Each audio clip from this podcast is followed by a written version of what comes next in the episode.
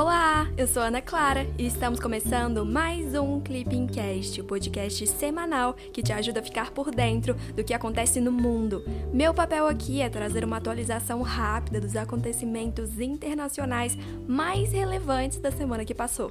Mas eu não tô sozinha, viu? Conta pra gente o que aconteceu nessa semana, Romeu. Ei, Ana, olá pessoal, tudo bem? Meu nome é Romeu e eu tô aqui para ajudar a Ana neste Clipping Cast. No episódio dessa semana, a gente vai falar da posse do novo sucessor do Barão do Rio Branco, que já chegou falando em multilateralismo, em Mercosul, em desenvolvimento sustentável e também botando uma ênfase danada na diplomacia da saúde. Inclusive, o novo chanceler já teve uma reunião com a diretora-geral da OMC para tratar justamente da quebra de patentes. Também teve a suspensão de sanções norte-americanas ao TPI, teve sugestões nada ortodoxas do FMI e também o Paraguai no centro de uma disputa diplomática entre Pequim e Taipei.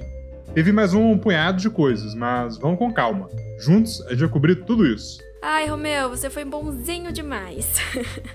As recomendações do FMI foram bem heterodoxas, mas sem spoiler, viu? Vamos ao que interessa mesmo: o resumão dos dias 5 a 9 de abril de 2021. América Latina. Na terça-feira, dia 6, tomou posse o novo chanceler brasileiro, Carlos Alberto Franco França. Em seu discurso de posse, França elencou três urgências para o Itamaraty: sanitária, econômica e climática. Em relação à primeira, comprometeu a política externa brasileira com uma verdadeira diplomacia da saúde, sobretudo na busca de parceiros para o fornecimento de vacinas. Em relação à urgência econômica, o novo chanceler destacou o Mercosul como uma etapa construtiva da integração com nossos vizinhos, ainda que tenha pedido a abertura de novas oportunidades. Essa fala reforça a pretensão brasileira de reformar o bloco no sentido de maior liberalização comercial entre os membros e maior flexibilidade na assinatura de novos acordos comerciais com atores extra-regionais. Ainda no âmbito regional, o chanceler citou nominalmente a Argentina, o que sinaliza a disposição do Itamaraty em fomentar o bom convívio com o país vizinho. No que concerne à urgência climática, Carlos França afirmou que é preciso manter o Brasil na vanguarda do desenvolvimento sustentável e limpo e que não se trata de negar os desafios que obviamente persistem, mas o fato é que o Brasil, em matéria de desenvolvimento sustentável, está na coluna das soluções. O tema ambiental está no centro das relações bilaterais entre Brasil e Estados Unidos, outra prioridade da gestão do novo chanceler. Estados Unidos. Na sexta-feira, dia 2, o governo dos Estados Unidos suspendeu as sanções impostas a funcionários do Tribunal Penal Internacional. O governo de Donald Trump adotou as medidas em 2020, após a procuradora-chefe do TPI ter iniciado uma investigação sobre possíveis crimes de guerra cometidos por militares norte-americanos no Afeganistão. Além disso, o TPI abriu uma investigação sobre os supostos crimes de guerra em territórios palestinos ocupados por Israel. Diversos parceiros dos Estados Unidos, sobretudo na Europa, criticaram a imposição de sanções, o que motivou a atual gestão norte-americana a revê-las apesar de continuar discordando das ações do TPI. Ana, rapidinho, eu acho que vale lembrar que, que o Tribunal Penal Internacional, que foi criado pelo Estatuto de Roma de 1998, começou a operar lá em 2002 e também que o TPI tem competência raciona e matéria para julgar crimes de guerra, crimes de genocídio, crimes contra a humanidade e desde a entrada em vigor das emendas de Kampala em 2018, também tem competência para julgar crimes de agressão. Romeu, mas esse não é o único tipo de competência do TPI que a gente precisa ficar atento, né? Não, não. Também tem as competências temporal, local e pessoal. Todas têm os seus nomes em latim muito próprios. Mas vamos lá. No que se refere à competência ratione temporis, que é a temporal, o TPI só pode julgar crimes cometidos após a entrada em vigor do Estatuto de Roma, em julho de 2002. Mas também depende do ano em que o Estado ratificar o Estatuto de Roma, não é? Por exemplo, se o Estado ratificou o Estatuto de Roma em 2010, o TPI só vai poder julgar crimes cometidos por esse Estado depois de 2010. Qualquer crime cometido antes dessa data não pode ser julgado, não é? Isso, isso. Boa ressalva, Ana. Realmente tem essa particularidade. E também vale acrescentar aqui que o Estado pode reconhecer a jurisdição retroativa do TPI, permitindo que ele julgue os crimes cometidos antes da ratificação do Estatuto de Roma. Mas vamos lá, que ainda tem outras competências.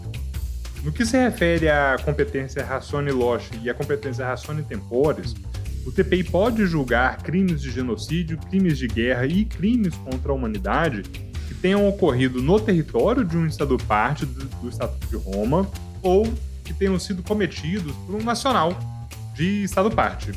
Mas, para crimes de agressão, é diferente.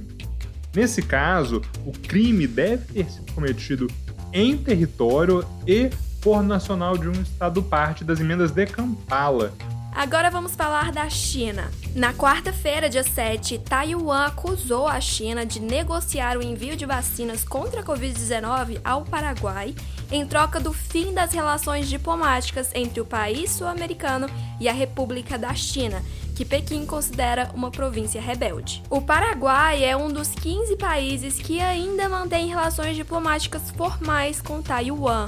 Nos últimos meses, em decorrência desse tradicional posicionamento diplomático, o governo do Paraguai vem tendo dificuldades para importar vacinas produzidas por Pequim, motivando parcelas da sociedade civil e da classe política paraguaia a demandarem uma reversão da política externa do país. Em reação, Taiwan iniciou conversas com países como Japão, Estados Unidos e Índia para conseguir atender parte da urgente demanda dos paraguaios e reduzir a pressão da República Democrática da China. União Europeia. Na quinta-feira, dia 8, os governos da Inglaterra, da República da Irlanda e da Irlanda do Norte reuniram-se para discutir a escalada de violência no território norte-irlandês. Protestos violentos têm ocorrido no país, liderados por unionistas, entusiastas do Reino Unido que se sentem traídos pelo acordo pós-Brexit. Após longas negociações, Londres e Bruxelas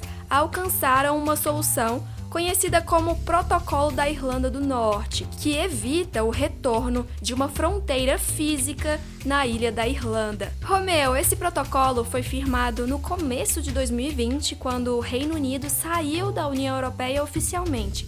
Mas no final daquele ano foi firmado um outro acordo, com foco nas relações comerciais, não foi? Foi sim. Durante todo o ano de 2020, vigorou um período de transição em que o Reino Unido ainda estava no mercado único europeu, desfrutando de todos os benefícios econômicos, mas estava politicamente desvinculado da União Europeia. Esse período de transição estava previsto para acabar lá no final daquele ano, em dezembro de 2020 que foi justamente quando o Reino Unido e a União Europeia firmaram um acordo comercial para regular a relação bilateral a partir de 2021. Esse acordo prevê um período de transição de cinco anos e meio até que todas as novas regras entrem 100% em vigor. O texto do tratado estabelece que, como regra geral, não vai haver criação de tarifas alfandegárias entre o Reino Unido e os 27 países da União Europeia. E essa medida será válida apenas para produtos fabricados majoritariamente em cada lado. Além disso, os pescadores europeus vão poder ter acesso ao mar britânico e o Reino Unido não vai precisar ficar se submetendo à Corte Europeia de Justiça, caso venham a ocorrer algumas controvérsias futuras. OMC na sexta-feira, dia 9, o Brasil anunciou que co-patrocinará uma iniciativa que defende o engajamento imediato da OMC nas negociações para ampliação da produção e da distribuição de vacinas e de medicamentos que possam contribuir para a superação da pandemia de Covid-19. A iniciativa encoraja a nova diretora-geral da OMC a mediar contatos entre desenvolvedores e fabricantes de vacinas e de outros equipamentos médicos. Em nota, o Itamaraty ressaltou que o acordo TRIPS tem um adequado conjunto de incentivos à inovação e de flexibilidades, consagradas na Declaração de Doha sobre TRIPS e saúde pública. Com base nessas normativas, foi ressaltado que todos os países membros da OMC podem decretar o licenciamento compulsório de patentes como uma forma de atender a imperativos de ordem pública. Ana, eu acho que vale ter muita atenção nesse tópico. Diplomacia da saúde é um tema que foi ressaltado no discurso de posse do novo chanceler. Em razão disso, eu acho que vale lembrar que a Declaração de Doha é um marco histórico da OMC. Ela reconhece que o acordo TRIPS não impede que os Estados-membros da organização possam adotar medidas para proteger a saúde pública, sobretudo no que se refere à promoção do acesso a medicamentos. Eu sei que está um pouco abstrato, né? Mas vamos para algo mais prático. Por exemplo, o parágrafo 6 da declaração reconhece que os Estados-membros com baixa ou inexistente capacidade de fabricação no setor farmacêutico podem sim ter dificuldades para lidar com o licenciamento compulsório, que é a que é a suspensão temporária do direito de exclusividade de quem tem uma patente. Em bom português, né, de forma mais simples, é o que as pessoas acabam chamando de quebra de patente. E para lidar com essa questão, o Conselho Geral da OMC adotou uma decisão lá em 2003 que permitia temporariamente exportações de produtos farmacêuticos fabricados sobre o licenciamento compulsório para países que não tivessem a capacidade de fabricá-los. Ou seja, se o Brasil tivesse a capacidade de fabricar um medicamento, uma vacina, por meio do licenciamento compulsório, ele poderia exportar esse medicamento, essa vacina, para um país que não tivesse as capacidades industriais, tecnológicas para fazer esse licenciamento compulsório. Em 2005, foi adotada uma nova decisão que incorporou essa possibilidade de exportação ao acordo TRIPS de forma definitiva.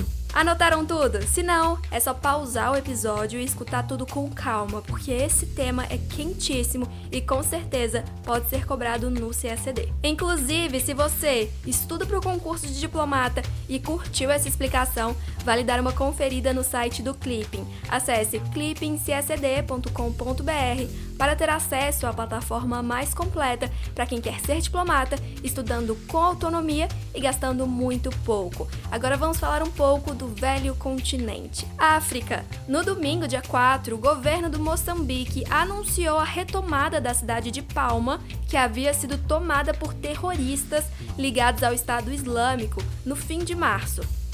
A cidade está localizada na importante província de Cabo Delgado, região rica em gás natural. Desde outubro de 2017, os extremistas da Al-Shabaab, que juraram fidelidade ao Estado Islâmico, têm saqueado vilarejos e cidades em diferentes províncias, o que provocou o êxodo de quase 700 mil pessoas, segundo a ONU. O conflito na região começou quando o governo central descobriu a existência das reservas de gás e começou a explorá-las sem oferecer desenvolvimento econômico e social para os moradores da região. Os grupos de minoria muçulmana então insurgiram contra as autoridades moçambicanas. O Brasil divulgou alguma nota sobre esses atentados, Romeu?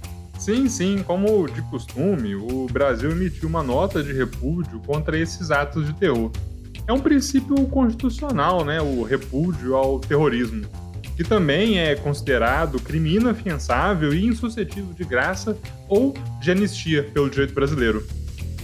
Falando em direito brasileiro, temos também a Lei de Terrorismo, que regulamenta o inciso 43 do artigo 5 da Constituição Federal de 1988, definindo um conceito de terrorismo como prática de atos criminosos por razões xenofóbicas ou de preconceito de raça, etnia, cor e religião com o objetivo de provocar medo generalizado. É bom lembrar que esse conceito de terrorismo não se aplica a manifestações políticas, movimentos sociais, sindicais, de classe ou religiosos. Ô Ana, é bom lembrar também que, por meio da Lei 13.810 de 2019, as sanções impostas por resoluções do Conselho de Segurança da ONU que visem ao congelamento de ativos de indivíduos ou então de organizações investigadas ou acusadas de terrorismo e também do seu financiamento têm executoriedade imediata no Brasil, o que significa que elas não precisam passar pela aprovação do Congresso Nacional para valer em território nacional. Mas falando um pouco agora do âmbito regional, porque a gente já falou muito do direito brasileiro. O Brasil também integra a rede interamericana contra o terrorismo e desde 2019 passou a participar plenamente da Conferência Ministerial Hemisférica de Luta contra o Terrorismo. Agora, no âmbito multilateral, só para dar um exemplo, o Brasil integra a Interpol, o Grupo de Ação Financeira Internacional, que é o GAFI, e também apoia a Estratégia Global da ONU contra o Terrorismo. Economia.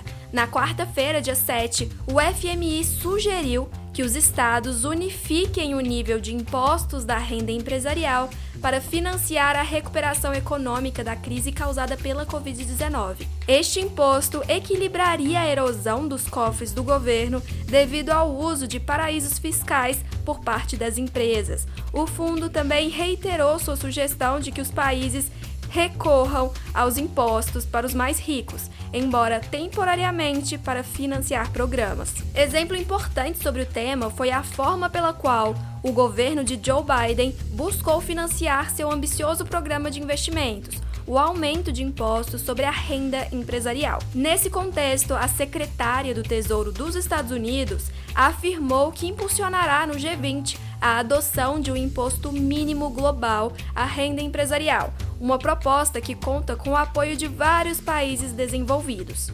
O FMI melhorou suas perspectivas para a economia global ao projetar um crescimento de 6% para 2021, após a contração de 3,3% em 2020, que marcou a pior queda do PIB em tempos de paz em um século.